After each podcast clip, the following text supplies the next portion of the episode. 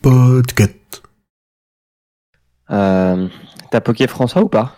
Non, Poké poké? J'aimerais, j'aimerais ne pas avoir à le faire. Bah, il va venir quand même. On attend toujours les mêmes. Toujours. Est-ce que c'est une problématique qui arrive souvent? François qui n'est pas là Non.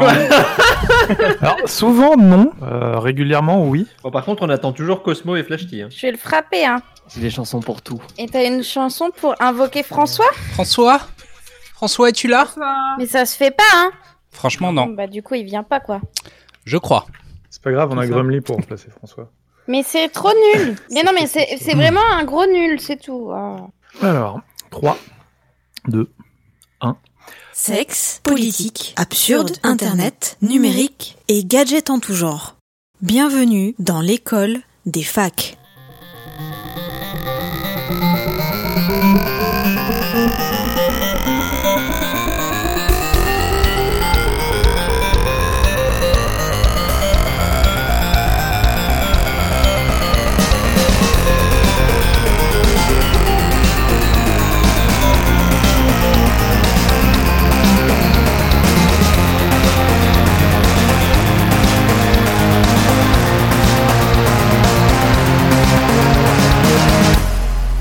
Bonjour, bonsoir. Aujourd'hui, c'est l'anniversaire de Rose McGowan. Bon anniversaire, euh, Rose McGowan. Bon anniversaire. Le pouvoir des sœurs à Halliwell.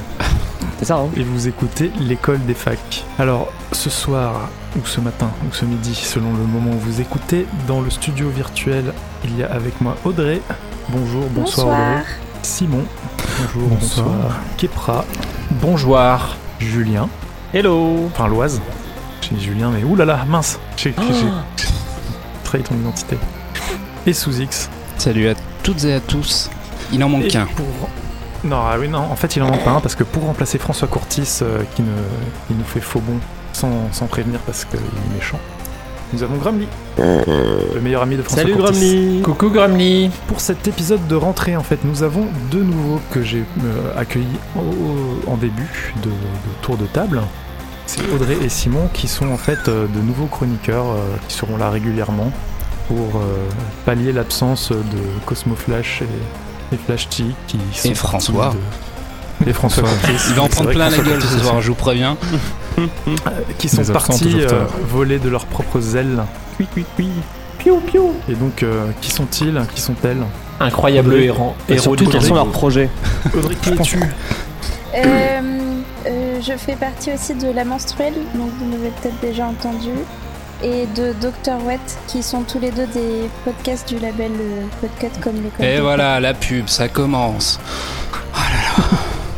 J'allais le préciser si elle ne l'avait pas fait. Et euh, Simon, qui, a, comme- qui comme Audrey a déjà, a déjà fait, est déjà venu faire un ou deux épisodes. Trois fois même. Trois fois. Trois ouais. fois, c'est la grave, Ah, c'est grave. Ouais, c'est- du coup, c'est- quasiment naturellement que Oui, tu reviens. euh, je suis venu comme d'habitude. Voilà. Ça a changé beaucoup. Qui es-tu Tu as ton rond de serviette. Ah, moi, on peut m'entendre dans les 40C qui ne font pas partie de Podcut. Ah merde. Mais c'est bon, t'as placé le Euh, produit. Je travaille pas mal dans le podcast aussi, sur d'autres projets.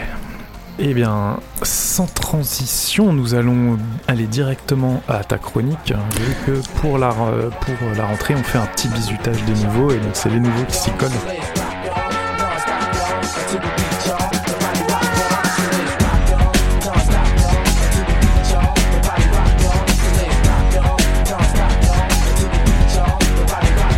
Simon, Simon. c'est ta chronique Ah, pardon.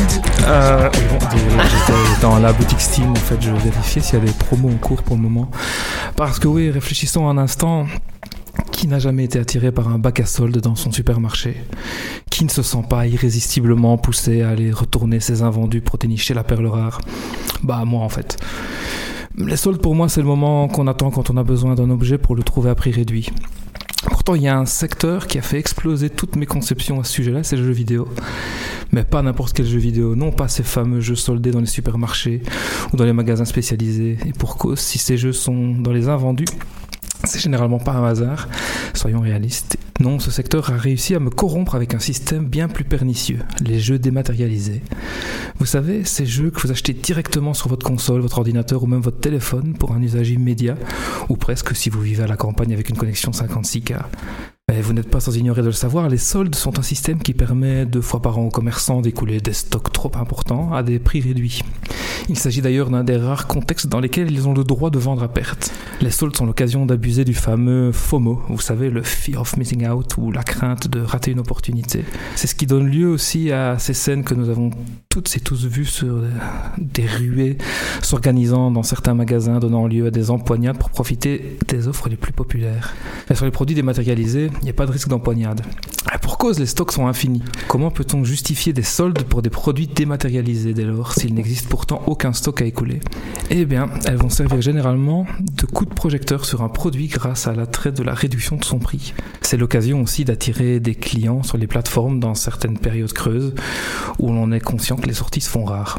Les champions en la matière sont évidemment Steam.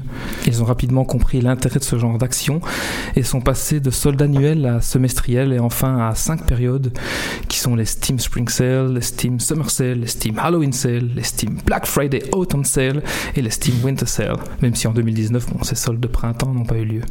Et c'est sans compter les réductions temporaires sur certains jeux hors de ces périodes de réduction massive. Alors leurs concurrents, euh, GOG, Origin, Uplay, Humble Bundle, Epic Game Store, pour ne citer que, les ont évidemment, leur, ont- évidemment emboîté le pas euh, pour les jeux PC. On retrouve également des soldes sur les, les stores PlayStation, Xbox ou eShop Nintendo.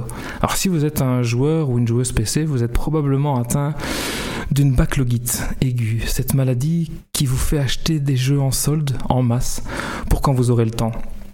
Il y en a même qui installent le jeu dès l'achat et y jouent quelques minutes avant de le laisser moisir dans un coin de leur disque dur, se sentant moins coupable de l'avoir acheté en l'ayant utilisé un bref instant. Mais qu'est-ce qui nous pousse à investir dans l'achat de dizaines de jeux destinés à nous occuper des dizaines, voire des centaines d'heures, et ce plusieurs fois par an, alors que nous avons du mal parfois à dégager suffisamment de temps pour nous consacrer à un seul d'entre eux. Je pense qu'il faut encore accuser euh, notre fameux fear of missing out. La tentation de cette petite étiquette moins 60% qui s'ajoute à un jeu qui nous fait de l'œil depuis quelques jours, semaines ou mois. L'impression que si on ne le prend pas maintenant, on se retrouvera bien aigri dans deux semaines quand la tentation d'y jouer deviendra trop forte et qu'on sera contraint de payer le prix plein. Pourtant, nous avons déjà clairement établi que la fréquence à laquelle les jeux repassent en solde rend ce sentiment bien artificiel. Je suis bien conscient que l'écrasante majorité des jeux que j'ai achetés en solde ont de nouveau été soldés presque toutes les périodes qui ont suivi. Et je regarde ma bibliothèque Steam ou GOG, je me rends compte du nombre de titres auxquels je dois encore jouer. Ah, je vais les faire un jour. Probablement. Peut-être. Bon, pas tous. Puis il y a ceux que j'avais déjà en boîte, mais qui ne fonctionnaient pas depuis qu'on a quitté Windows XP. Ouais, tous ces vieux jeux du début des années 2000 pour lesquels on repasse à la caisse, ils coûtent quelques euros. Parfois leur prix se compte même en centimes. Et ce serait idiot de ne pas les prendre si jamais un jour l'envie me prenait de me replonger dans la nostalgie de ces vieux titres. Ce que je ne fais jamais. J'ai tellement de nouveaux jeux à découvrir. Alors je mets le projecteur ici sur le jeu vidéo, mais d'autres softwares ne sont pas en reste. En amateur de production sonore, je peux vous parler des simulateurs d'ampli guitare ou autres VST de traitement de la voix dans lesquels j'ai investi et qui ont également été soldés régulièrement depuis. Et je suis conscient de tous ces biais, conscient des systèmes mis en place pour nous pousser à l'achat. Je vois la gamification que Steam essaye d'apporter pour rendre le tout plus sexy. Et pourtant, en juin, je ne me suis pas privé de craquer pour quelques jeux ou DLC, des contenus additionnels à télécharger. C'est parfois également l'occasion de se laisser tenter par un jeu auquel vos amis jouent en groupe et auquel vous ne vous étiez pas encore permis euh, l'achat. Il m'est arrivé aussi d'en profiter pour offrir des jeux qui pourraient plaire à des amis. J'ai succombé il y a bien longtemps à la backlogite, mais c'est promis, je me soigne. Et vous, est-ce que vous avez succombé? Bon, je vais vous laisser en parler tranquillement parce que là, je viens de recevoir une notification Steam par mail et il y a des jeux de ma liste de souhaits qui sont en solde. Qui, qui alors déjà, qui ici euh, a un compte Steam et je, je crois que tous, Yeah. Oui. Oui. tout le monde. hein. Euh, c'est bien que François Courtis soit pas là vu que lui il ne joue pas aux jeux vidéo. C'est une chronique qui ne lui parle pas. C'est un message. Non. Bah non. Et qui ici a un backlog Steam plus long que la déclaration d'indépendance américaine? Vas-y, Suzy. Backlog euh, Steam, non. Par contre, euh, je me, je- j'arrive à me retrouver dans, dans ta chronique euh, sur, euh, sur ce qu'est en train de faire l'Epic Game Store. C'est-à-dire que l'Epic Game Store, tout- toutes les semaines ou toutes les deux semaines, offre un jeu et maintenant ils, ils ont même passé la vitesse supérieure. Maintenant, ils offrent deux jeux par, euh, par semaine. Je Epic télécharge. Games, c'est l'éditeur de Fortnite. Epi- euh, Epic Games, ouais, et c'est aussi Ouais. eux qui, qui développent le moteur graphique Euh, Unreal. Unreal Engine. Non. Non, c'est pas C'est- ça. Ah, ok, oui, c'est- Mhm. Si, ça. Et du coup, je suis au taquet toutes les semaines pour être sûr de récupérer le jeu gratuit qui dort au fond de ma bibliothèque. Mais je joue pas par, euh, par faute, euh, par faute euh, de temps. Moi, j'ai plus un, un problème avec le, avec le, le démat qu'avec euh, qu'avec les, les soldes, mais je, je comprends. euh, je comprends cet attrait de, de ouh, je vais, je vais rater. Et euh, Steam est encore plus fort euh, sur, sur un point, c'est qu'il te, il te rassemble tous les, il te rassemble le, jeu et ses DLC à, à des prix, euh, à des prix euh, balèzes.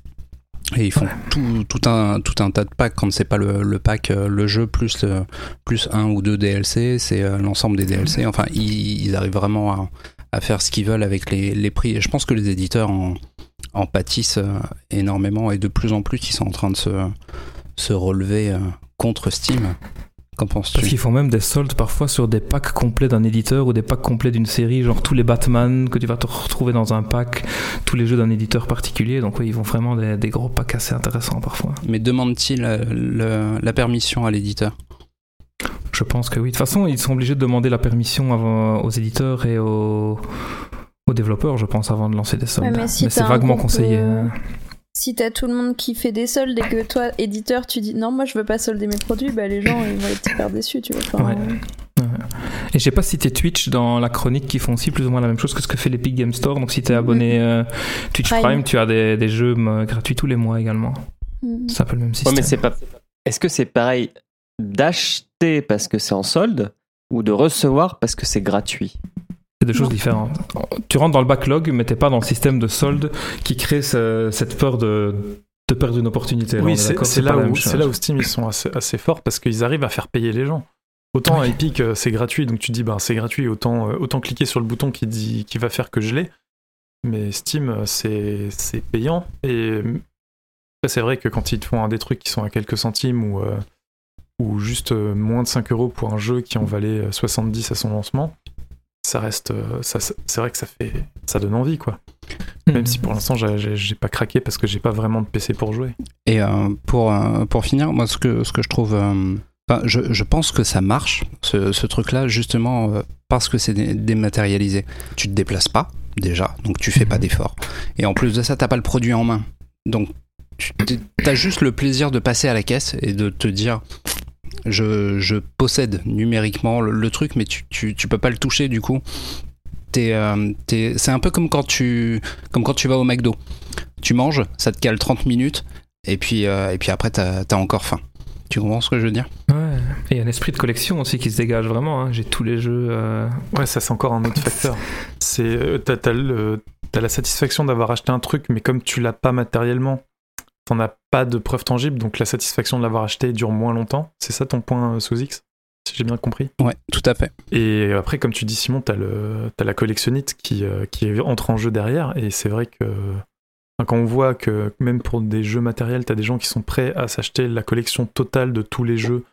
Alors t'as la- la- l'aspect rétro gaming parfois pour les, les vieilles consoles, mais je sais qu'il y a des gens qui se sont donnés pour objectif quand euh, la Xbox 360 était- n'était pas encore une euh, vieille console, euh, de s'acheter tous les jeux euh, Xbox 360 Mhm. euh, qui sortaient dans trois ou quatre grands genres de jeux, quoi. Ça fait, euh, ça fait derrière une sacrée bibliothèque. Effectivement. Donc, euh, ouais, j'imagine avec les soldes Steam, il y a moyen de satisfaire sa collectionnite euh, relativement facilement. Et t'as Ouais. aussi le côté, euh, mais ça coûte qu'un euro. Enfin, je. Moi, c'est ça, C'est ça, quand. c'est- euh, c'est c'est de la monnaie. Mais euh, quand c'est euh, quand c'est le moment des soldes de Steam, maintenant beaucoup moins, mais euh, il y a une époque où vraiment euh, j'attendais les soldes et évidemment les serveurs crachaient, donc j'attendais bêtement à rafraîchir ma page, mon panier et tout ça. Mais hum, il y a vraiment le côté putain, mais ce jeu il y a un, deux, enfin genre pour 10 balles t'as 5 ou 6 jeux et t'es content. Enfin moi c'était vraiment ce côté-là aussi. Genre ça coûte rien, c'est bon, c'est pas grave. Enfin. Et il n'y a pas une fonction dans Steam aussi qui te permet de suivre un jeu et quand il est en solde, bim La liste de souhaits. La liste de Ouais. souhaits. Et là, je sais que je suis un petit joueur, hein, mais si euh, je regarde en couplant GOG où j'ai 35 jeux en attente et Steam où j'en ai 171, enfin ça fait quand même euh, Bah, déjà une belle joueur, liste. du coup. Et Mais- combien de jeux as-tu dans ta liste, euh, ta bibliothèque C'est ça, je veux dire, j'ai 35 jeux d'un côté et 171 de l'autre. Ah, je croyais que c'était ta liste Wow. d'attente. non, non, ça. non, c'est pas que le backlog. C'est pas que le backlog. C'est tous mes jeux. Mais il y a des jeux dans lesquels je vais piocher régulièrement que je refais. Mais c'est pas. Ça fait beaucoup. Et en même temps, comparé à certains de mes connaissances, c'est rien du tout, quoi. Mais sais-tu à combien de jeux tu as joué plus de 10 heures Oh, la moitié. La moitié quand Ah même. bah ça va, du coup. Ouais. Oui, c'est pour ça que je dis que je suis un petit joueur dans mon cas. Mais je connais des gens qui ont des centaines de jeux, qui ont des, parfois plus de 1000 jeux. Et qui, je connais des gens qui les achètent, qui jouent deux minutes quand ils l'achètent. Et ils se sentent satisfaits parce qu'ils l'ont fait. Ils l'ont ouvert et ils l'ont pas acheté pour rien. Et puis ils passent au suivant parce qu'ils en achètent un autre le lendemain vu qu'il y a une promo ou une nouvelle solde. Et, et on oublie celui qu'on avait acheté la veille, quoi. La nouveauté continue toujours à remplacer euh, la chose sur laquelle on était à ce moment-là. Alors personnellement, euh, je, je je suis pas forcément la plus grande victime de de ça et si je le fais, c'est avec de l'argent euh, qui est déjà sur mon compte parce que c'est aussi l'intérêt de Steam, c'est qu'on regagne de l'argent en jouant, en revendant des choses, euh, des items de des jeux auxquels on joue. Et donc, bah, potentiellement, en effet, euh, j'achète des jeux. euh, J'ai pu acheter des kits, euh, je sais pas, Worms, Worms, des choses comme ça, des, vieux trucs de nostalgie. Ou Monkey Island, le, remake, le, pack avec le remake. Mais en effet, du coup, c'est avec de l'argent que je, ne- repasse pas la- par la caisse, donc c'est d'autant plus gratuit. et pour le coup, c'est vrai que la dernière fois que je l'ai fait, ça remonte à il y a quelques années quand même, je pense. Euh, parce que euh, je sais très bien que je n'y joue pas, donc j'ai euh, j'ai 51 jeux et je n'en ai que 9 auxquels j'ai joué plus de plus de 10 heures et euh, j'en ai plus de la moitié auxquels je n'ai jamais joué. Et, et j'en ai combien Entre 0 et 1 heure? 1, 2, 3, 4, 5, 6, 7, 8, 9, 9 jeux, en, 9 jeux moins d'une heure. Pas mal. Mais euh, non, et je, pense qu'un élément qui. Mais c'est vrai pour le dématérialiser de manière générale, mais euh, d'autant plus euh, pour le, côté solde, ce qui aide à fonctionner, c'est aussi le, manque total d'intérêt des jeux physiques. C'est-à-dire que dans notre, dans notre jeunesse, on se souvient des grosses boîtes avec des gros manuels, avec des, des éléments un petit peu euh, additionnels au jeu euh, qui, euh, qui n'ont pas le même aspect que ces boîtes plastiques sans âme de la plupart ou la totalité des jeux. Je sais pas, je pense Mhm. que c'est assez normalisé maintenant, même si je j'achète pas de jeux. Euh, mais c'est vrai que les quand on voyait un, un jeu de d'aviation, un jeu, euh, enfin on avait du lourd dans le dans le, le boîtier, on avait vraiment une raison de d'acheter ça. Donc euh, là où je trouve qu'il y a la collectionnite, euh, c'est que en plus d'avoir j'ai tous les jeux de ça ça ça, il n'y a pas de- par rapport à l'aspect physique évoqué déjà, il n'y a pas de bibliothèque sur laquelle il faut les ranger, donc on a on n'a aucun problème de place et, et en effet ça, ça facilite les choses. Euh, mais je pense que je ne suis pas un, un- un assez euh, gros joueur. Euh, J'ai j'ai quoi? J'ai trois jeux à plus de 100 heures. C'est déjà pas mal. Un à Oui. plus de 1000, un à plus de 500, un à plus de 100. pas mal. Et voilà. C'est quoi le Je- jeu à je- plus je- de 1000 heures? CSGO. Counter-Strike Counter-Strike. Global Offensive. Mais c'est sûr que les cartes du monde dans Baldur's Gate ou euh, des trucs dans ce genre que t'as affiché à ton mur pendant que tu jouais, t'as plus ce genre Oui. de choses, t'as plus ce genre de petits goodies, les petites statuettes, et j'ai encore une statuette de Neverwinter Night là qui traîne sur une étagère. Ouais, c'est clair que ça, c'est des choses qui te manquent quoi.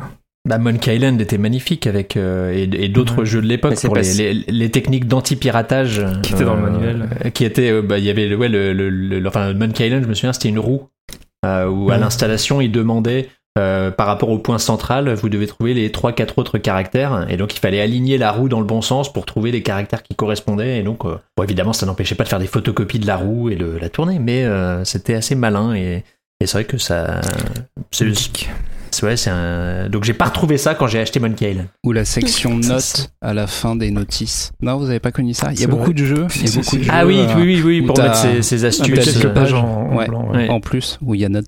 Mais euh, parce que ça, c'est le problème que vous avez, entre guillemets, c'est que vous êtes des PCistes. On n'a pas t'as problème. ça aussi sur le PlayStation, sur le PS Store, t'as ça aussi sur la Xbox, t'as ça aussi sur euh, le Nintendo eShop. les, les- euh, les- les soldes sur les sur les eShop euh, PlayStation, Nintendo et Microsoft sont quand même moins radicales que les soldes Steam. T'as très peu de jeux à 1 euro. enfin, ce genre de truc dont parlait Audrey, tu l'as Mm, pas trop sur les stores de jeux vidéo. Et l'aspect boîte, bah, tu peux quand même toujours aller acheter euh, tes jeux en boîte euh, euh, Mhm. dans ton Leclerc ou j'allais dire dans ton Micromania. Je pense que ça existe encore. Il ne doit Ouais. plus en rester Oui. beaucoup des chaînes de, de jeux vidéo, enfin de vente de jeux vidéo. Et je pense que l'autre truc aussi qui a aidé Steam à développer ce store et donc à comment dire à faire en sorte que tout le monde aille sur Steam et euh, surveille les soldes, c'est déjà un euh, la comment dire on a abandonné les lecteurs CD ou DVD ou que sais-je. Je sais pas si alors sur Mac ça n'existe pratiquement plus. Je sais pas si sur PC sur vos tours vous mettiez toujours un lecteur DVD et si vous en servez pour lancer des jeux. Non. Non. Mais même sur portable, ça existe plus. Quasiment C'est vrai. plus. Sur les PC Sur portables, PC on- portable. Tu as raison. Mais Et, euh, tu- tu- tu peux- et l'autre aspect, c'est Tu peux, tu que peux plus t'en servir, vu que en fait la, la plupart des jeux PC aujourd'hui c'est une boîte de DVD avec un code Avec Steam un à l'intérieur. Avec un code Steam, ouais. Donc tout Ouais. est poussé vers le vers le démat. Et, et, aussi- et, enfin, et ce que je voulais dire, c'est que dans l'industrie du jeu vidéo, euh, Steam a permis le développement de, du jeu indé, quand même, puisqu'il a permis à des petits jeux de se rendre, euh, comment dire, euh, Visible. euh, visibles et tu peux les acquérir facilement. Et, et donc tout ça a fait en sorte que on s'est, enfin, le- la plupart des joueurs PC devaient passer par Steam pour, pour acheter des jeux vidéo. Et, et Steam, je pense, à un moment a vu que les gens n'achetaient pas ou achetaient moins et a commencé à lancer ce cycle de soldes. J'ai l'impression que les soldes de Steam, c'est tous les mois. Enfin, j'ai l'impression de voir des articles tous les mois sur des soldes de Steam. Alors, je, je, je suis pas le rythme, je, je sais pas comment ça se passe. T'as vraiment Mais, 5 euh, soldes par an. T'as 5 soldes par an et t'as régulièrement des, des promotions temporaires sur certains jeux, certaines séries, certains éditeurs. En ce moment, c'est le week-end. solde. C'est le week-end Bandai Namco Voilà. jusqu'à moins 75%.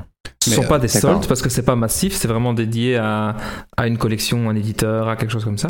Mais ça reste quand même des, des réductions temporaires qui apparaissent toute l'année. Ouais, mais T'as des jeux qui sont en solde toutes les deux mois, quoi. Ouais, mais c'est ça, 5 soldes par an, ça fait quasiment un mois sur deux, quoi.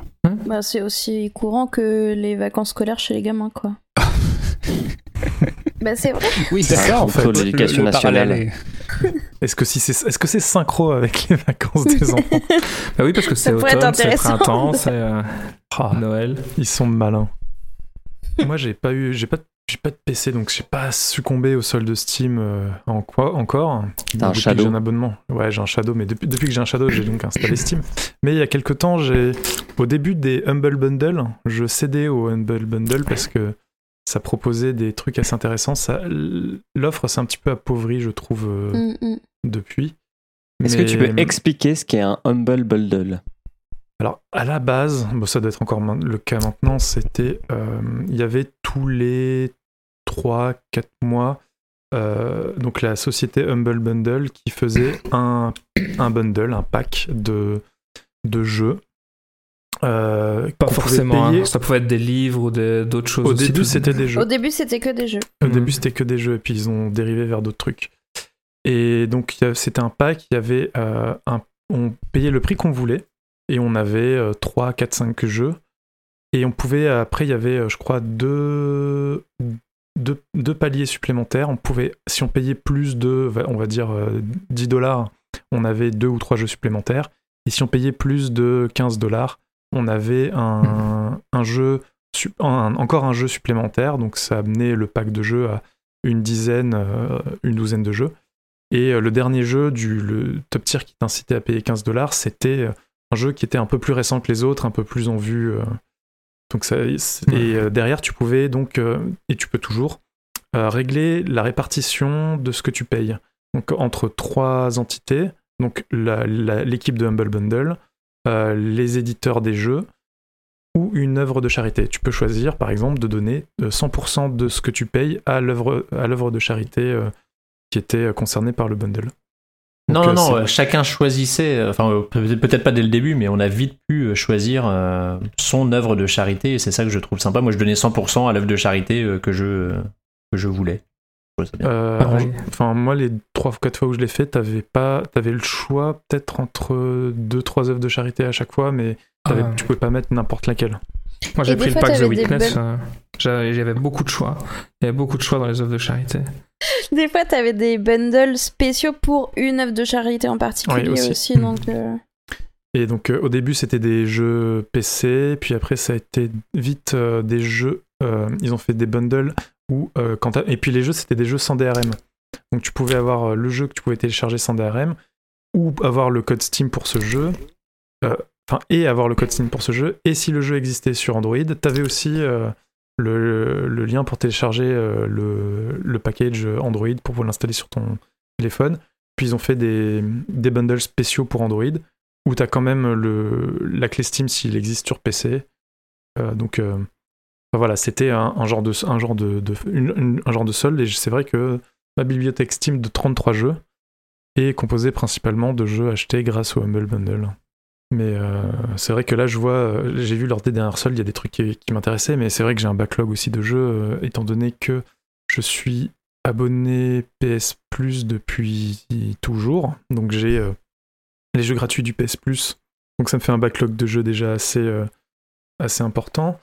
Euh, Il y a aussi maintenant les jeux gratuits de, de Epic. Donc euh, ça fait vraiment trop. Donc euh, je me dis, les soldes de Steam, euh, non. C'est pas pour moi. J'avoue que étant sur Mac aussi, euh, j'ai jamais été pris de folie euh, dépensière sur Steam, quoi. Un bon moyen. Par contre, plus en plus de jeux. Tu te prives d'amusement, sont- mais ouais.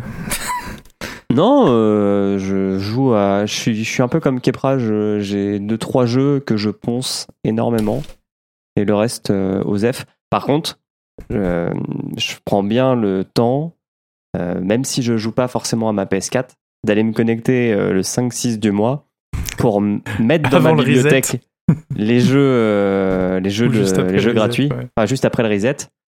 Et après, je les télécharge pas quoi, mais je les ai dans ma bibliothèque. Et, euh, et- au cas où je veux y jouer, j'y jouerai. Par contre, ce truc-là fait en sorte que même si euh, je me suis fait euh, voler ma PlayStation 4 euh, il y a un peu il y a un an, pendant je sais pas pendant 5-6 mois, j'ai pas eu de PS4, mais j'ai pas perdu mes jeux gratos puisque j'ai continué à payer entre guillemets l'abonnement. Parce que je crois que si tu arrêtes de payer l'abonnement, tu perds tous les jeux gratos que tu as eu. Et en donc, fait, tu les perds pas. Tu ne peux plus y jouer. Et une fois que tu repayes l'abonnement, tu peux re-y jouer. Mhm. est-ce que tu mettrais ta main au feu pour ça? Je mettrai ma main au feu pour ça. Car j'ai un Ok. pote qui le fait régulièrement. Il s'abonne quand il y a un jeu qui l'intéresse. Il le prend. Il y joue un petit peu. Et puis il arrête son abonnement. Et puis bah, quand ça- il. ça me rassure. il- Donc il prend un Oui, abonnement oui. pour jouer un petit peu à un jeu, puis il arrête son abonnement. Donc il repaye un abonnement mensuel juste pour jouer un petit peu à un jeu de temps en temps quand il y en a qui l'intéresse. C'est particulier comme Ouais. concept aussi. C'est 60 euros Bah. l'année. Donc euh, quand il y a un jeu qui coûte à la base 50 balles et que tu peux l'avoir donc pour le prix d'un mois de. C'est Ouais. vrai, on parle de jeux console, c'est 60 balles les jeux. Mais euh, euh, c'est vrai que c'est 60 balles et, euh, et, et c'est Ouais. plutôt des bons jeux. Pour le coup, euh, Hum. ils C'est vrai que battent oui. trop de notre gueule. Bah, alors dernièrement, c'était pas avec le fait qu'ils aient euh, décidé d'arrêter de, donner des jeux PS3 et puis des jeux euh, PS, PS Vita. Vita. Non? Ça fait un petit peu un petit peu nu comme offre euh, maintenant, puisque maintenant c'est deux jeux PS4 euh, par mois, alors qu'avant t'avais six jeux, deux jeux PS3, Ouais, mais deux jeux euh, PS4. on a eu, euh, on a eu D3. C'est pas un si vieux jeu. Il, est sorti en quoi? Vrai. 2017 2010, Il est, sorti euh, il y a un, un peu plus d'un an. Donc tu vois, euh, t'as gratos un jeu qui a un an, c'est quand même pas mal. Sachant que les jeux euh, consoles euh, déprécient, je pense, moins vite que les jeux PC. Ça serait une bonne étude. vrai. Ça peut être intéressant, effectivement. Parce que j'avais, euh, j'écoute pas mal de podcasts jeux vidéo. Et euh, souvent, chez ZQSD, ils reçoivent des développeurs. Enfin, pas des développeurs, j'appelle ça des développeurs, mais des créateurs de jeux. Et, euh, et, et la, la vraie problématique, c'est que c'est très dur pour eux de garder euh, leur jeu au prix fort, sachant que euh, on n'en a pas parlé, mais il y a tout ce qui est aussi le, l'early access, qui est une autre grande phase de, de Steam, puisque tu peux vendre ton jeu avant qu'il soit, on va dire, fini. Et euh, bah, d'ailleurs, Player, euh, enfin PUBG a longtemps été vendu comme ça. Et euh, le problème, c'est qu'une fois que tu as baissé ton prix, mais c'est pas lié qu'aux jeux vidéo, euh, je sais pas, tu vends ton jeu 40 balles. À partir du moment où tu l'as mis 20 balles, même deux jours, t'as des gens qui vont attendre que ton jeu redevienne à 20 balles pour l'acheter, quoi. Mhm. Puisque t'as créé euh, la possibilité de l'avoir moins cher. Et ça, c'est vraiment très problématique. Et c'est pour ça que, par exemple, il y a des marques, mais je sors du jeu vidéo, qui font jamais de soldes parce qu'elles veulent pouvoir toujours vendre leurs euh, articles à des prix élevés pour euh, maintenir leur marge. Comme Nintendo. Acheter des jeux Nintendo, Nintendo éditeur en solde, ça n'existe pas. Non, par contre, ils donnent des jeux maintenant, non? Avec leur abonnement. Il me semble, il n'y a pas un jeu Super NES non, qui est donné? c'est pas ça. Non, NES. Vas-y, Audrey. En fait, c'est parce que quand tu payes l'abonnement en ligne, parce qu'il fallait faire avaler la pilule, que Mhm. tu devais payer un abonnement en ligne parce que c'était le seul, euh, la seule console qui avait pas d'abonnement en ligne payant. Euh, T'as une bibliothèque de jeux rétro gaming et là ils viennent d'annoncer qu'il y a la super, des jeux Super NES qui vont arriver, je crois. Mais euh, t'as une bibliothèque de jeux rétro gratuit quand tu payes l'abonnement. Mais ils t'offrent pas ça euh, juste si t'achètes une Switch. Hein, euh, c'est pas un cadeau comme ça. Enfin, Nintendo, ils font pas de cadeau quoi, Ouais. niveau prix. euh. Les rois du monde. hein. Et tout le monde achète des Switch. Et comme les rois du monde font tout ce qu'ils veulent, Je sais pas, c'est la ref. Quoi? Je suis déçue. Oh la déception. c'est bon, euh, elle connaissait pas Ariane. hein. Il y a, il y a- il y a- il y a même pire que, que l'Early Access. Hein. T'as as ceux qui, qui te disent qu'ils vont sortir un jeu et dix ans après, euh, après avoir accumulé des millions, ils ont toujours pas sorti leur jeu. C'est faux, regarde, Shenmue 3 il va sortir. Oui, tout à fait. Tout, tout à fait. C'est pas à lui que je pensais, mais euh, Faut pas perdre espoir. Star Citizen, c'est autre chose.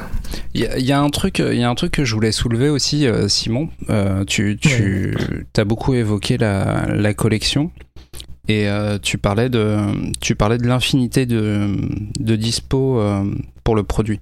C'est vrai que la, le, le numérique et la dématérialisation en fait a, fait disparaître ce, ce problème de de jeux à dispo. Et je me demande s'il n'y a pas s'il a pas des éditeurs qui qui auraient encore les couilles aujourd'hui de se dire je ne vends que tant de copies de mon jeu et pas plus. Mais ça n'a jamais existé. Ça, t'as des éditeurs qui n'avaient pas les moyens de faire presser un certain nombre de jeux, mais c'était pas Non, une non, pas volonté de dire je vais seulement vendre un million, tu vois, un Oh. million. Non mais dans, dans, le, dans le domaine du physique, si tu veux, ça avait un sens. La- Mais tu veux dire des éditions collector moment-là. Ouais, c'est ça.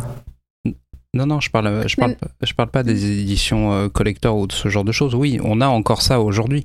Beaucoup moins, mais on a encore ça. D'ailleurs, les, les prix des Bah, éditions c'est rare, collector, hein, C'est plutôt les consoles maintenant qui sont de plus en Qui plus sont en en- édition collector. tout à fait. Ouais, et c'est- ça n'existe pas des jeux qui tombent en rupture de stock, il n'y a pas assez de nombre, c'est des jeux que tu retrouves, t'en retrouves tellement Je dans les bacs à soldes, c'est justement parce que ils arrivent jamais à vider leur stock, quoi. À part certains jeux très très très très rares, mais c'est des Je vous minorités. défie de trouver comment acheter Driver Sur sur PS1? Steam. Ou... Euh, c'est- non, Driver Driver le, le jeu du, où tu peux swa- swapper de, de voiture en voiture euh, avec, ton, avec ton pouvoir. Je crois que c'est Driver. Un jeu Ubi. Le, le, le vieux driver, Driver le San truc qui était Francisco. juste avant GTA 3, euh, qui était un des premiers jeux d'exploration en 3D. Driver euh. San Francisco 2011. Mais c'est pas vraiment ça que Suzy est en train de dire. Il parlait d'un éditeur qui décidait de mettre sur le marché un certain nombre d'unités uniquement, et quand ça arrive au bout, t'arrives au bout. Les drivers, ils n'ont pas décidé de mettre un- une limite de quantité sur le, le produit. À un Oui, moment là. donné, ils ont pressé tout ce qu'ils pouvaient vendre, et euh, puis c'était bon, quoi. Ici, on parle vraiment de mettre volontairement, de dire ben, je vais vendre seulement un million d'unités de mon jeu. C'est. C'est même plus courageux, c'est suicidaire, quoi. Enfin, Mais, On je- aime ça. mais si tu Moi, veux, c'est, euh, excu- excuse-moi euh, Audrey, c'est, c'est là où je pense que le, le sens de, de collection pourrait éventuellement euh, reprendre de son, Oui. de son vrai sens. Super. de sa superbe et euh, un DRM bien bien costaud pourrait euh, pourrait en fait euh, repermettre ça. Mm.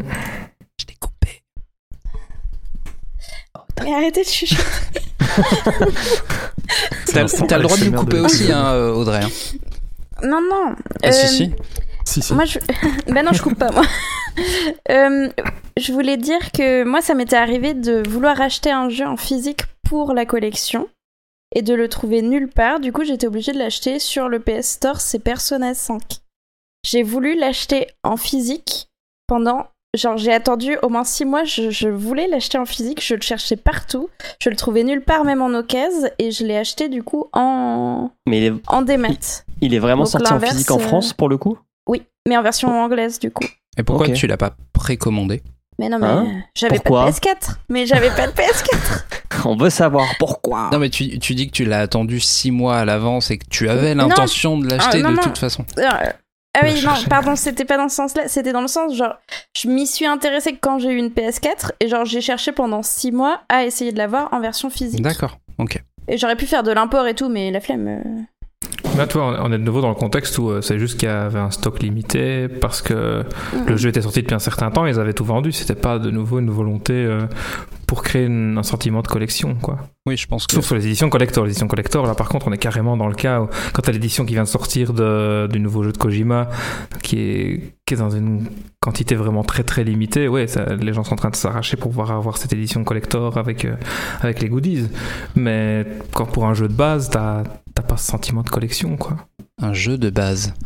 Je te trouve Bah, bien la- pédant. l'é- l'é- L'édition de base. Oui, l'édition standard, quoi. C'est ça que L'édition voulais dire. ouais. Jeu de base. Jeu de base. Mais est-ce qu'au final, euh, vous achetez, vous, vous dépensez plus qu'avant? Est-ce que Steam a, a réussi à gagner là-dessus? Je pense que je ne dépense pas plus, je dépense le même argent, mais j'achète plus de jeux qui sont moins chers. D'accord. Est-ce que tu achètes le même type de jeu que si tu achetais euh, plein pot? Non, par contre, probablement. Ou alors vraiment très en retard. Il y a des Assassin's Creed, j'achète plus euh, le jour de sa sortie, j'achète 6 mois après, je l'ai à moitié prix, quoi. La question, c'est surtout est-ce que ça vous arrive d'acheter hors solde? Non. Plus. Alors, ça. Attends. Quoi? Ça veut dire que tu préfères attendre, genre. Ah bah ouais, mais en même temps, c'est tous les deux mois. J'allais dire attendre six mois, mais non, ça marche pas. mais parce que. hum, C'est à cause de vous que les studios, à cause de toi que les studios meurent. T'as t'as pas ce truc de vouloir jouer au jeu quand il sort Elle a monté d'une octave, hein, fais attention. hein. Ah, Pardon. J'ai- eu ça à l'époque où je jouais sur console, où les jeux sortaient en boîte et qu'il fallait que j'aille les chercher, il fallait que je les day one, quoi. Là, on est d'accord. Maintenant, j'ai plus ça. Parce que de nouveau, j'ai un backlog qui est monstrueux et j'ai toujours certains jeux que j'ai en cours. Et tant que j'ai pas fini le jeu sur lequel je suis, ça, par contre, c'est un truc que j'ai gardé. J'entame jamais un nouveau jeu tant que j'ai pas terminé le précédent. Je suis incapable de faire ça. Donc, j'ai mon backlog qui s'ajoute et ça sert à rien que j'achète tout de suite parce que je sais que j'ai euh, deux autres jeux que je veux faire avant. Oh. Donc, euh, tu dois avoir une FOMO de ouf de jeux vidéo, quoi. Oh là là. Il vit dans le passé. C'est c'est un peu comme un voyage dans le temps à chaque fois. je vis pas au rythme qu'on m'impose, je vis au mien. Et tu précommandes jamais des jeux? Ah, jamais T'es folle Bah oui, mais tu joues que sur PC aussi. C'est vrai que les précommandes, c'est un petit peu plus un truc de jeu console, je pense. Bah, t'as les early access, si. Bah, par exemple, tu peux considérer que j'ai fait une précommande en achetant Oxygen Not Included euh, il y a deux Parce ans. que tu l'avais en bêta. Je l'avais en bêta, quoi. On a fait le tour. Je pense qu'on a fait le tour. Je pense qu'on a fait le tour. J'étais en train de, j'étais en train en même temps de, de scanner ma librairie de jeux euh, sur, sur le PS, du PS Plus, euh, acquis, euh, acquis grâce au PS Plus. Et c'est vrai que il y a non seulement les jeux, mais souvent il y a les des trucs à côté, genre euh, des, des thèmes de pour euh, personnaliser l'interface de la console. Ou là, euh, sur les derniers, il y avait Wipeout Omega Collection. Et avec, il y a euh, un, un, un artbook numérique qui n'est uti- qui n'est visionnable que sur PS4. Un Super. artbook numérique, c'est classe. On appelle ça des wallpapers chez moi. Oui, mais là non, c'est en plus, mais je pense que je, peux même pas les mettre en fond de, en fond d'écran de la, de la PS4. Ce sera uniquement euh, une, comme une euh, appli que je lancerai pour regarder des jolis papiers peints. C'est c'est magnifique. Eh bien, euh, comme on a fini, on va passer à la chronique d'Audrey. Tu vas nous parler euh, organisation. C'est ça? Oui. C'est un truc que j'aime bien. Mais que Ah bon François Courtis n'aime pas apparemment. À la gorge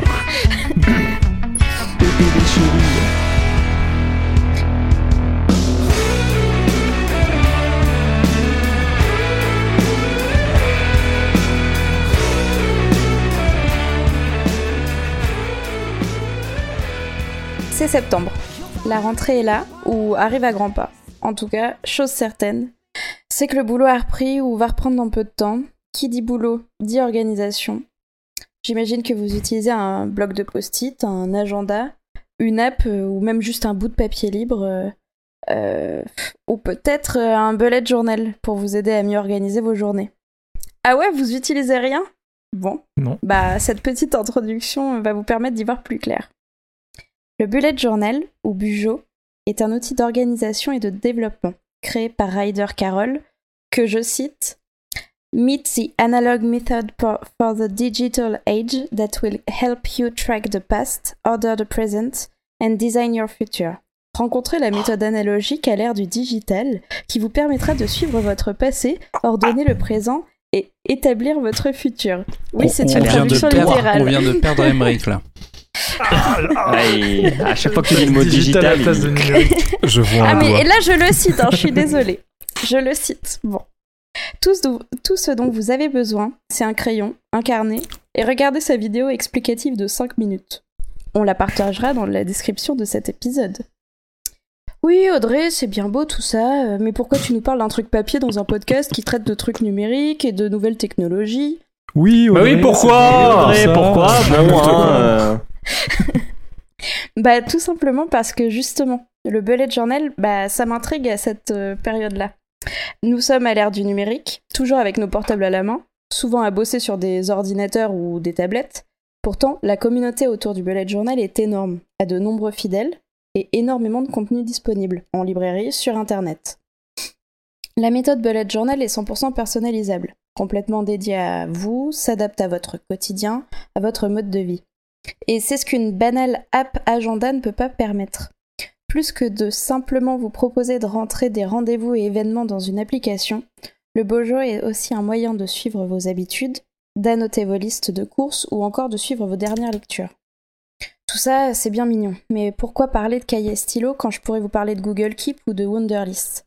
Ben justement, après avoir fait quelques recherches, je me rends compte qu'il y a un public énorme qui utilise le système de bullet journal plutôt que des applications mobiles ou des logiciels PC. Mais pourquoi se trimballer un carnet et un stylo, voire une trousse avec des autocollants, du scotch et des ciseaux, plutôt que simplement tout rentrer dans votre téléphone qui, lui, a sa place habituelle et vous suit partout? Bah oui, pourquoi? Bah oui, hein, c'est vrai, on est chiant avec nos stylos. et le Après, règle.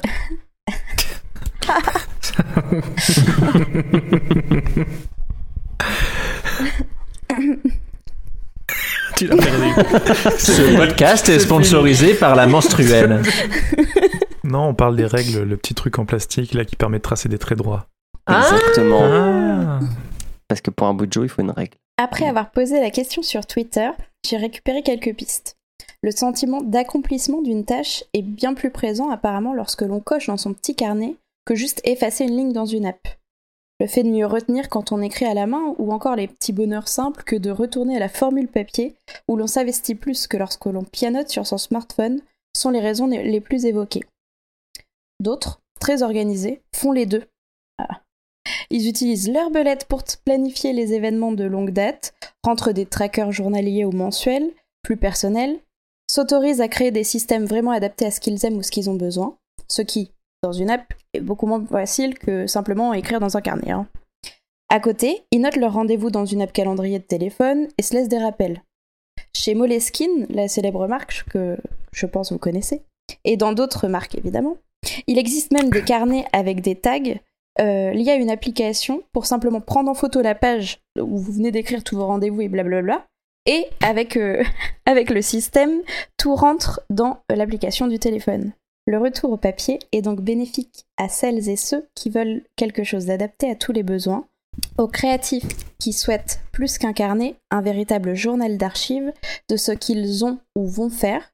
Le fait de noter à la main ces choses permet aussi parfois de simplement se poser et de se déconnecter. Pas d'ordi sur la main et plus de batterie, le carnet, lui, sera toujours là. Pour vous parler plus de mon expérience, j'ai adopté la méthode Bujo depuis plus d'un an maintenant. Sans trop y croire au début, je me suis petit à petit investie dans ce côté créatif et j'ai maintenant des pages remplies de notes. Quand je m'y replonge, je suis heureuse de voir mes progrès, je me rends compte que j'ai réussi à optimiser mon temps, mes rendez-vous, ma vie professionnelle. Évidemment, comme toute méthode, elle ne s'adaptera peut-être pas à vos besoins. Pour ma part, j'y ai trouvé ce que je cherchais et je l'ai optimisé pour qu'elle coche toutes mes envies. Pour autant, je bosse dans l'informatique, je suis sur mon ordi toute la journée et mon iPhone ne quitte jamais ma poche. Le retour au papier et à ce côté satisfaisant que je trouvais pas du tout dans l'emploi d'une app, et ce qui, je pense, m'a fait adopter cette méthode. Alors, qu'en pensez-vous? Qu'utilisez-vous pour vous organiser? Et est-ce que vous avez déjà testé la méthode Bullet Journal? Qui commence? Il y a Julien qui hoche la tête très très fort. Oui.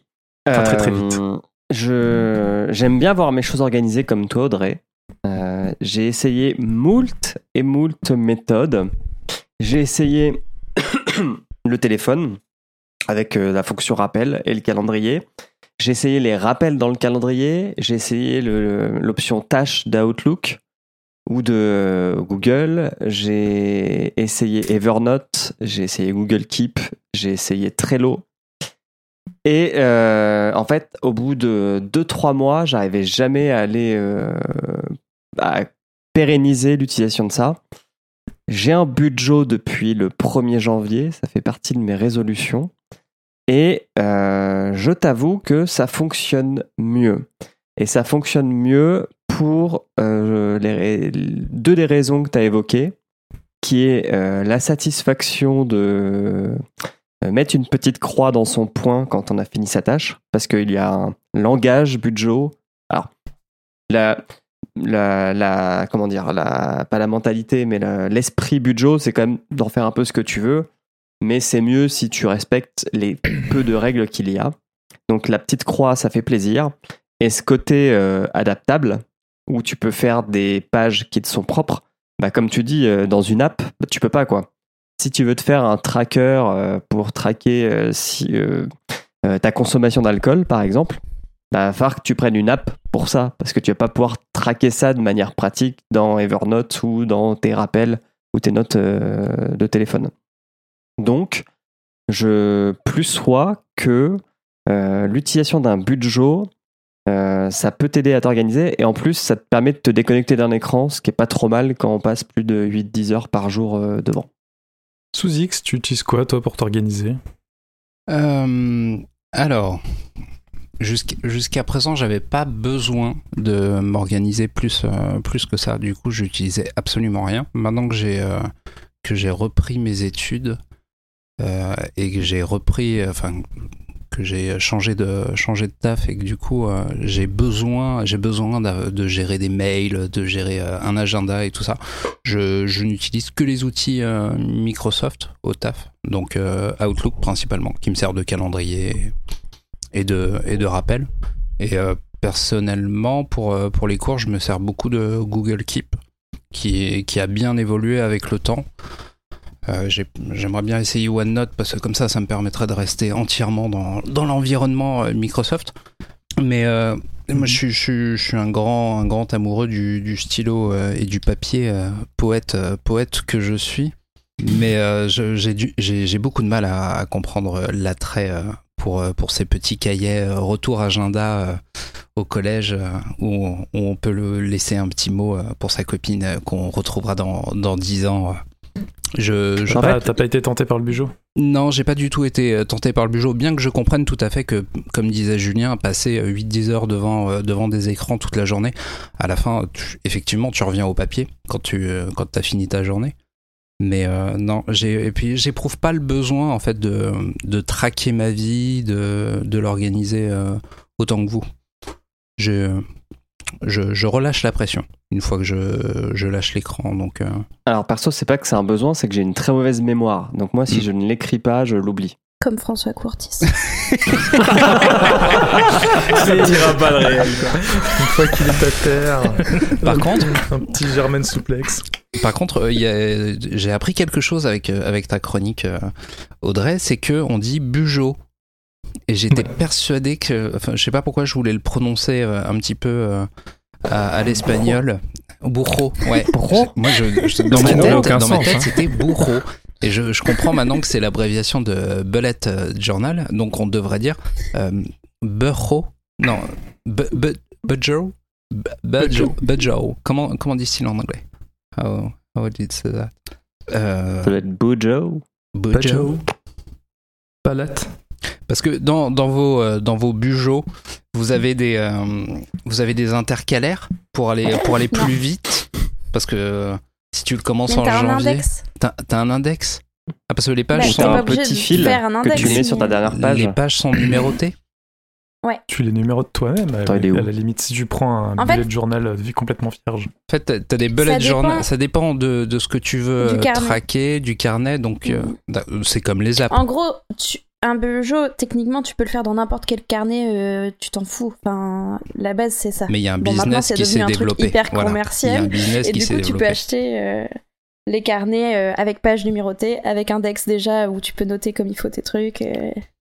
Tu peux acheter ton petit bugeot des vacances ou bugeot de voyage qui te sert juste pour tes voyages, avec des, des pages spécialement dédiées à suivre euh, certains trucs. euh, par exemple, les monuments que tu visiter, etc.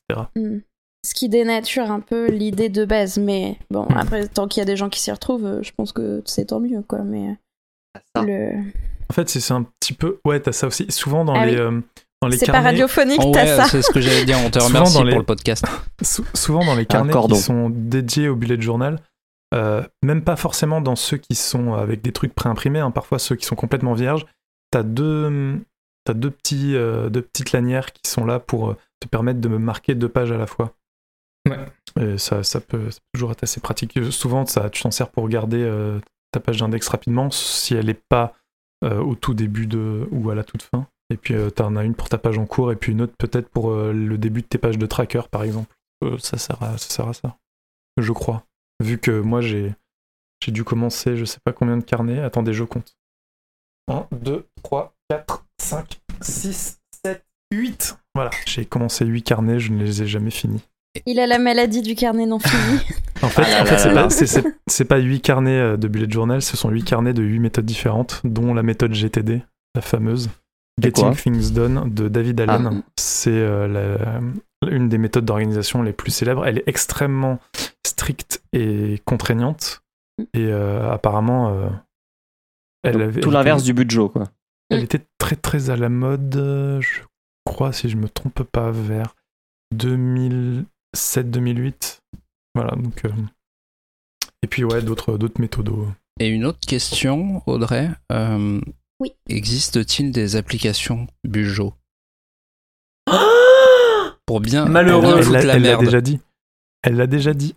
Non, elle a dit qu'il existait des applications qui te permettaient de prendre en, en photo ton, ton bugeot et qu'il y avait de la reconnaissance euh, typographique et tout ça euh, et que donc ça te transforme en fait ton, ton bugeot en, en agenda euh, machin. Mais est-ce qu'il y a des applications qui se prétendent qui se prétendent numériquement être des bugeots et pas juste euh, agenda, réveil, planning euh. C'est impossible en fait. Tu peux avoir une application de prise de notes libre quand tu as par exemple un iPad où tu peux utiliser ton stylet pour faire ce que tu veux. Et là, tu as un bijou vu que tu as des pages blanches où tu fais ce que tu veux. Mais tu peux pas avoir une application qui est totalement libre et qui en même temps correspond aux usages de chacun. C'est un petit peu, c'est un petit peu antinomique de, de l'utilité du bijou vu que le but c'est d'être créatif et de pouvoir faire un petit peu ce que tu veux, je trouve. Bah, je suis en train de regarder Bah. sur le Play Store et il y a un paquet de il y a un paquet d'applis. hein. Alors, il y en a qui sont des compléments, comme, euh, comme ce qu'a évoqué Audrey. Mhm. Euh, donc des compagnons de- d'app qui te permettent de en fait euh, suivre euh, et intégrer directement dans ton calendrier de ton smartphone euh, des trucs. Mais après, est-ce qu'il y en a qui sont vraiment purement euh, des applications de bugeot numérique Bonne question. Et après, Ouais. tu as déjà. Vas-y, Audrey. En fait, euh, ce, qui, ce que moi j'ai retrouvé beaucoup en, en discutant et en regardant un petit peu pas mal sur le Reddit Bullet Journal et tout ça, c'est que t'as une grosse communauté qui fait du Bullet Journal numérique, donc qui, avec euh, style Procreate sur l'iPad Pro, dessinent leur Bullet Journal et le font avec un stylet au lieu d'avec un stylo, mais ça reste exactement le même principe Mhm. que dans un carnet pour le coup. Mais des apps vraiment dédiées, j'ai pas trouvé, j'ai pas retrouvé vraiment une app euh, Bujo euh, et. Enfin, moi je vois pas l'intérêt, mais du coup. euh, au niveau de numérique, c'est vraiment plus des, des, souvent des personnes qui dessinent ou qui ont déjà des iPad Pro et tout ça, qui du coup font des, hum, des pages de belettes, mais sur, euh, sur des pages Ouais. vierges. Et si c'est purement pour l'aspect organisationnel, j'avais trouvé un article de blog qui expliquait comment faire son bugeot avec Trello. Donc ça, tu peux essayer de te débrouiller un petit peu, mais tu perds tout l'aspect créatif, tu perds tout l'aspect agréable Bah, tu de perds, la prise ouais, de notes. tu perds tout l'aspect papier tu déjà. perds tout l'aspect papier, quoi, forcément. Et, puis la Et comment tu colles tes petits stickers. C'est ça.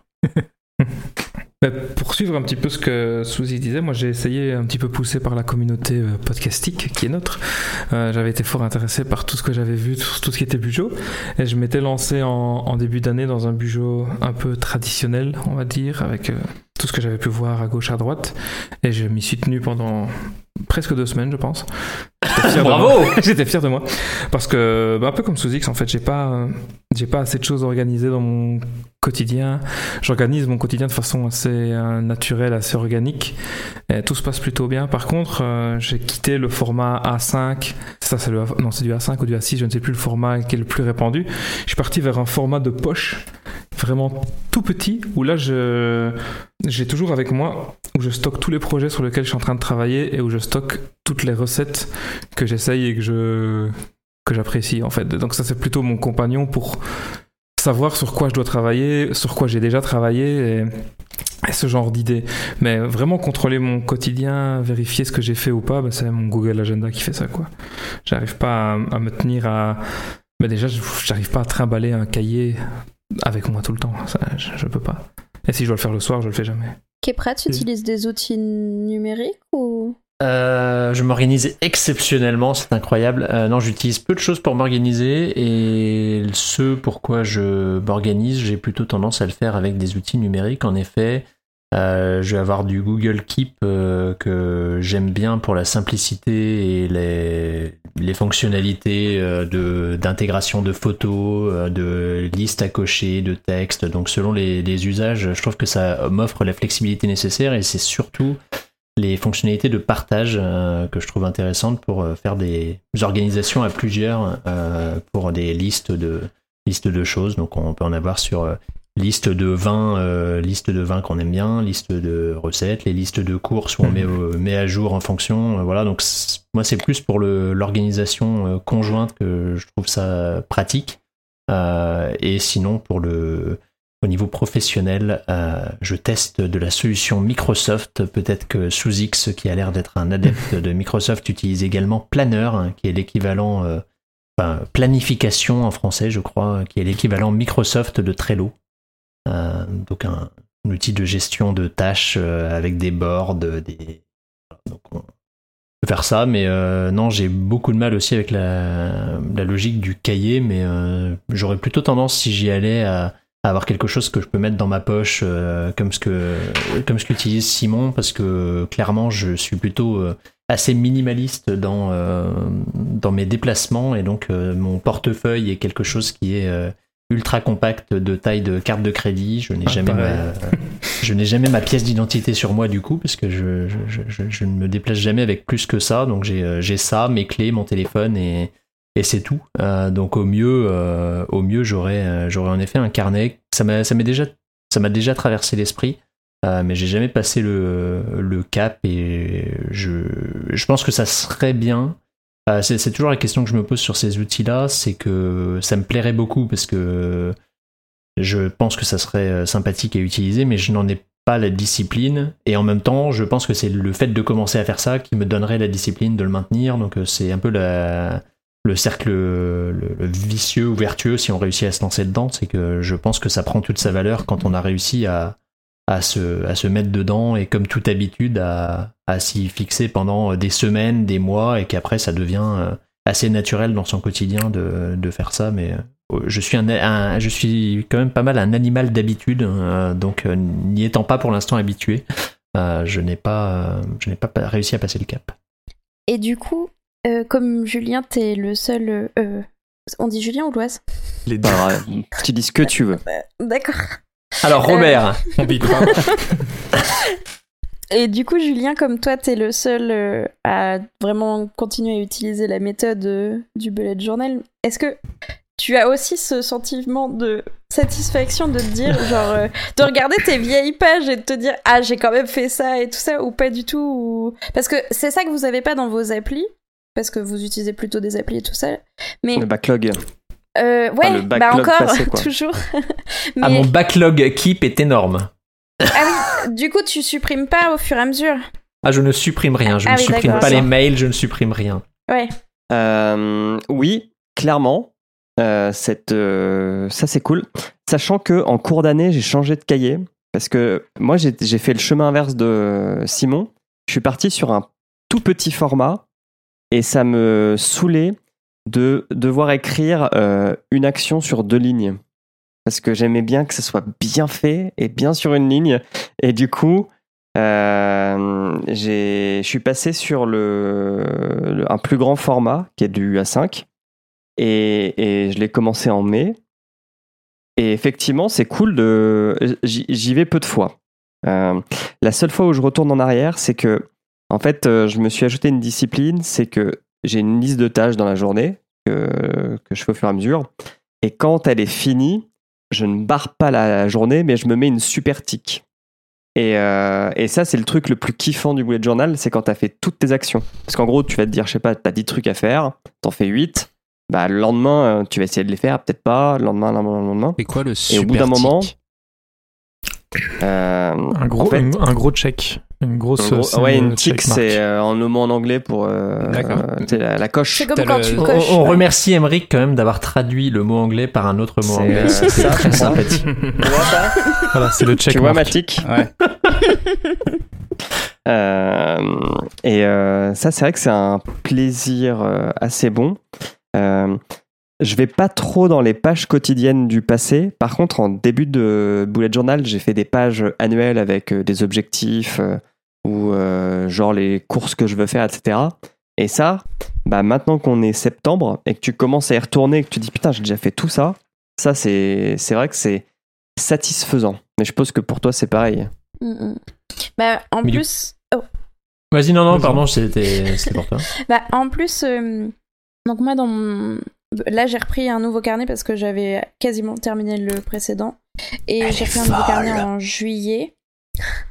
j'ai repris un nouveau carnet en juillet et hum, ma toute première, ma première double page, c'est euh, euh, en gros mon euh, mes six prochains mois dans juste une case par, mo- par mois, juste pour Mhm. noter les trucs kiffants qui vont arriver. Donc ça va être tous les rendez-vous, enfin les week-ends entre potes et les trucs comme ça. Et à chaque fois que je retourne sur cette page pour ajouter un truc, je revois tous les anciens qui sont déjà passés. Je me dis ah mais j'ai déjà fait tout ça, c'est trop cool. Enfin à chaque fois, moi j'aime beaucoup le côté euh, journal de ma vie. Enfin je je, je l'utilise pas juste plus- enfin je l'utilise plus juste comme un truc d'organisation mais je l'utilise aussi carrément juste en journal en mode euh, quand il y a vraiment euh, les gratitudes enfin les trucs Mhm. cool qui te sont arrivés dans ta semaine ou dans ta journée tout ça j'aime beaucoup les noter pour après me me ressasser des trucs positifs quand j'ai passé une semaine de merde quoi enfin ça je trouve que ça aide aussi à apprécier la méthode de se noter des petites choses comme ça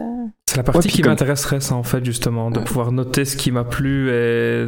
C'est pour ça que je note justement tout ce qui est projet, etc. dans le mien, parce que je veux me rappeler des trucs que j'ai terminés, mais j'en ai pas besoin pour planifier. Donc c'est c'est un peu cette partie-là qui m'intéressait le plus dans le Mm, bullet mm. journal quand j'ai voulu commencer. Ouais du coup toi c'est plus vraiment le journal plus Ouais, que les c'est un, voilà, c'est un journal. les objectifs C'est un journal non intime. Moi, ça m'amène à, à deux questions, euh, parce que là, vous, vous évoquez le, le côté très euh, positif et merveilleux de, de la chose, mais est-ce que à l'inverse, si vous n'achevez pas une tâche, ça vous déprime pas plus de vous dire ah là là, je me l'étais noté, et puis en fait, je l'ai jamais fait, euh, ou alors ça ne vous arrive jamais Et euh, Alors- j'irais même jusqu'à appuyer la, la question de, de Kepra. Euh, vous, vous parlez beaucoup de discipline. Ça, ça a l'air relou. Oh, ce n'est pas du tout le sens de ma question. Ouais, non, mais... Hum, alors, euh, deux choses. Ça peut, t'as le droit, t'as tout à fait le droit de barrer une tâche et de ne pas la faire. C'est le, la, la mentalité, l'état d'esprit te dit juste ne la raye pas de la même façon que si tu l'avais achevé. C'est-à-dire qu'en gros, euh, euh, pour expliquer le bullet journal, mais tu fais des petits points devant tes actions et tu fais une croix sur ce point quand tu l'as fini. Par contre, si tu ne l'as pas faite, il faut que tu la rayes. Le fait d'avoir des actions rayées, ça me stresse pas trop personnellement. Euh, J'en fais peu. Euh, par contre, peut avoir ce petit côté, euh, comment dire, épée de Damoclès de reporter euh, ton action d'un mois sur l'autre parce que tu la fais Mhm. pas et parce que généralement tu fais tout avant cette tâche-là parce que t'as pas envie de la faire. Ah, mais alors c'est vrai que ça peut ajouter un petit stress. C'est pas faux. Euh, à, à contrario, euh, les, les jours où t'as pas le moral, où t'as envie de rien foutre, ou les jours de déprime, ouvres ton budget, tu fais une petite liste et juste tu coches une ou deux croix, bah t'as fait ta journée quand même et tu te dis c'était une journée de merde, j'avais aucune énergie ou envie de rien foutre, mais j'ai quand même fait deux trucs de ma, de ma journée, ce qui fait que t'as une meilleure, euh, ça, fait un peu de- de- d'estime de soi quand même. Et moi, je le fais. Enfin, je suis pas trop dans la culpabilisation. Genre, le bullet journal, pour moi, c'est un truc qui m'aide à, à m'organiser, à mieux gérer mes journées, à essayer de perdre des mauvaises habitudes et tout. Mais après, c'est pas la faute du bullet ou c'est pas parce que euh, je l'ouvre pas pendant deux jours que je vais me dire ah non, catastrophe, euh, j'ai pas fait mes, quatre tâches de la journée de la veille ou des trucs comme ça. Enfin. Après, je pense que ça dépend des personnes et comment elles, elles l'utilisent, mais si elles sont hyper rigoureuses ou pas. Mais moi, je sais que ça m'est déjà arrivé de dans des semaines où vraiment je voyais que euh, j'ai tout fait au taf ou que vraiment j'avais l'impression de plus avoir de temps pour faire tout ce que je voulais faire. Bah tant pis, tu reportes, tu tu, tu fais ça le, le lendemain ou le surlendemain et c'est pas grave. Enfin, justement, c'est faut que ça s'adapte à toi. C'est pas l'inverse qui doit être vrai. Enfin, Oui, oui, non, t'as tout à fait raison. Et, euh, pour euh, ouais, vas-y, pardon. juste aller dans ce côté euh, discipline, par exemple, cet été, bah, je suis parti en vacances. Pendant deux semaines, j'ai pas fait de bullet journal, quoi. Et juste, euh, genre, mes trackers, j'ai mis une croix et basta. Après, Oui, j'ai mais- noté quelques trucs importants que j'ai fait. Si, Mais, euh, si dans le ton but, bullet journal, tu, tu, tu ouvres une page vierge et que tu mets profiter de deux semaines de vacances, que tu rentres de tes vacances et que tu check, Non, non, pas du tout, pas du tout. Mais c'est juste que, euh, je- au lieu de faire une case quotidienne, euh, c'est un peu dur de parler de bullet journal sans expliqué forcément. Mais en gros, dans le bullet journal, tu es censé faire des pages annuelles, enfin deux pages annuelles, des pages mensuelles et des pages quotidiennes. Enfin, une pa- des pages où tu mets des cases par journée.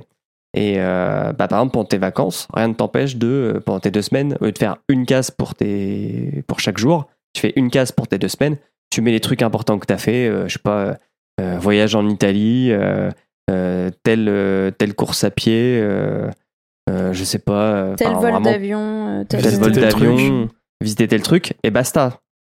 Mais tu mets pas juste enjoy, enfin, profite deux semaines de ta vie. Et, et du coup, ma deuxième question était en lien avec le, avec le, le, le fait que ça rajoute une nouvelle tâche dans votre quotidien ou dans, dans, dans votre vie. Vous le remplissez quand et ça remplace quoi dans votre vie d'avant euh, le, le merveilleux monde d'une organisation un peu plus cadrée de votre quotidien? Vas-y, Euh. Alors, moi, je le remplis le soir parce que, euh, en fait, donc, j'ai pas expliqué tout à l'heure et il est un peu tard pour expliquer, mais donc, quand on parle de tracker, c'est des petites cases à cocher et euh, où tu traques, euh, où tu suis une action répétée ou pas, ou une mauvaise habitude que tu veux perdre, une bonne action que tu veux prendre, enfin, une bonne. habitude pardon que tu veux prendre donc par exemple ça peut être arrêter de fumer ça peut être ton alcool enfin ta consommation d'alcool ça peut être coucher avant 8 heures ou euh, je me suis démaquillée avant de me coucher. Enfin ça peut être vraiment tout et n'importe quoi vraiment. Et c'est moi ce qui me permet de prendre des bonnes habitudes ou perdre des mauvaises habitudes. Donc moi comme la plupart de mes actions de mon petit tracker c'est des choses qui s'écoulent pendant la journée souvent je le remplis le soir. Après euh, ça dépend de tout le monde. Et en gros moi c'est le moment où je vais me coucher avant d'aller me coucher comme ça je suis plus sur le téléphone je suis plus sur euh, l'ordi ou quoi je prends mon cahier je note les deux trois trucs euh, sur la table de chevet puis je pose mon, mon belette. Et euh, la deuxième partie de ta question ça concernait du coup euh, qu'est-ce que ça remplace vis-à-vis de avant? Bah, en gros enfin avant moi j'étais étudiante donc j'avais un agenda. Donc qui était assez carré et tout ça. Oui je sais j'ai 25 ans je suis le bébé de l'équipe mais euh, On est tous passés par là. hein. avant, j'avais mon, mon agenda. Et après, j'ai eu un gros moment où j'utilisais rien pour m'organiser. Du coup, j'avais aucune organisation. Je prenais deux rendez-vous le même soir. Je... En fait, j'ai eu besoin d'une rigueur quand j'ai commencé à faire des podcasts, où j'ai commencé à noter des rendez-vous, où j'ai commencé à, dans ma vie professionnelle, devoir me noter euh, euh, des horaires qui différaient d'une journée à l'autre ou des choses comme ça. Avant, je, avant, j'avais juste l'intranet de mon IUT qui me, qui me balançait euh, mon agenda sur euh, mon Google Agenda sur mon téléphone. Enfin, c'était ma seule méthode d'organisation. Et du coup, le bullet, moi, c'est vraiment l'outil principalement, ma première euh, idée qui me vient en tête, c'est vraiment perdre des mauvaises habitudes, prendre des bonnes habitudes et pouvoir noter mes rendez-vous. euh, Enfin, pour pas prendre deux fois de rendez-vous le même soir ou des trucs comme ça. D'accord. Voilà. Mais ça te Euh, prend plus de temps à gérer qu'un agenda, non Ou Bah enfin non. l'agenda, non Bah en fait, euh, j'ai avant celui, avant le bullet que je viens de, enfin que j'ai commencé en juillet là, je faisais un bullet chiadé avec plein de petits autocollants, avec plein de jolies couleurs et tout ça. Et au final, là j'ai fait un truc hyper simple qui me prend euh, deux coups de crayon et voilà j'ai mes cases et ça me convient beaucoup mieux comme ça parce que Sinon, le bullet, comme disait Suzix tout à l'heure, sinon fallait une case, remplir le bullet journal.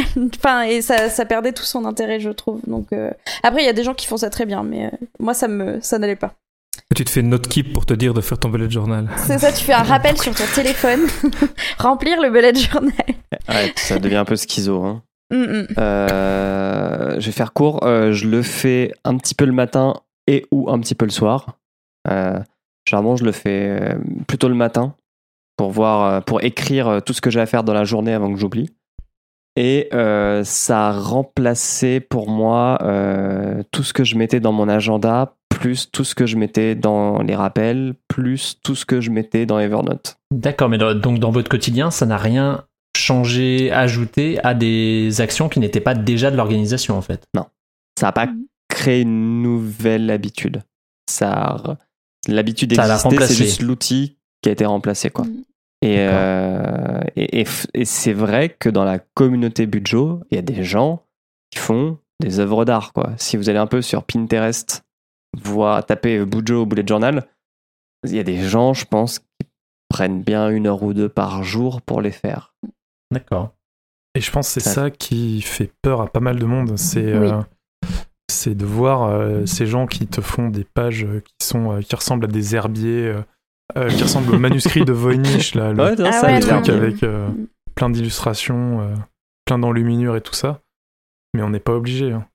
Euh, j'en ai commencé, j'ai fait une espèce de bullet journal simplifié pour le boulot, euh, juste pour suivre les tâches que j'ai et que, que je veux faire, mais c'est vraiment le, le truc basique, juste la- le suivi de tâches avec euh, une page, euh, une page mensuelle et puis, euh, enfin, et puis euh, une page, euh, une page où je mets les trucs par jour. Et euh, c'est vraiment euh, ultra coup, basique tu- et ça prend Tu le continues minutes, quoi. toujours en ce moment, Emmerich, ton Euh, ça fait une semaine que je le fais plus, mais euh, je toutes les semaines en fait je le reprends et en fait au final je me rends compte que je le fais plus par jour mais par semaine plutôt. Donc euh, Mm. Ok. c'est. Mais voilà, du coup c'est un truc, euh, enfin c'est extrêmement laid. Il y a, il y a pas de dessin, il y a pas de.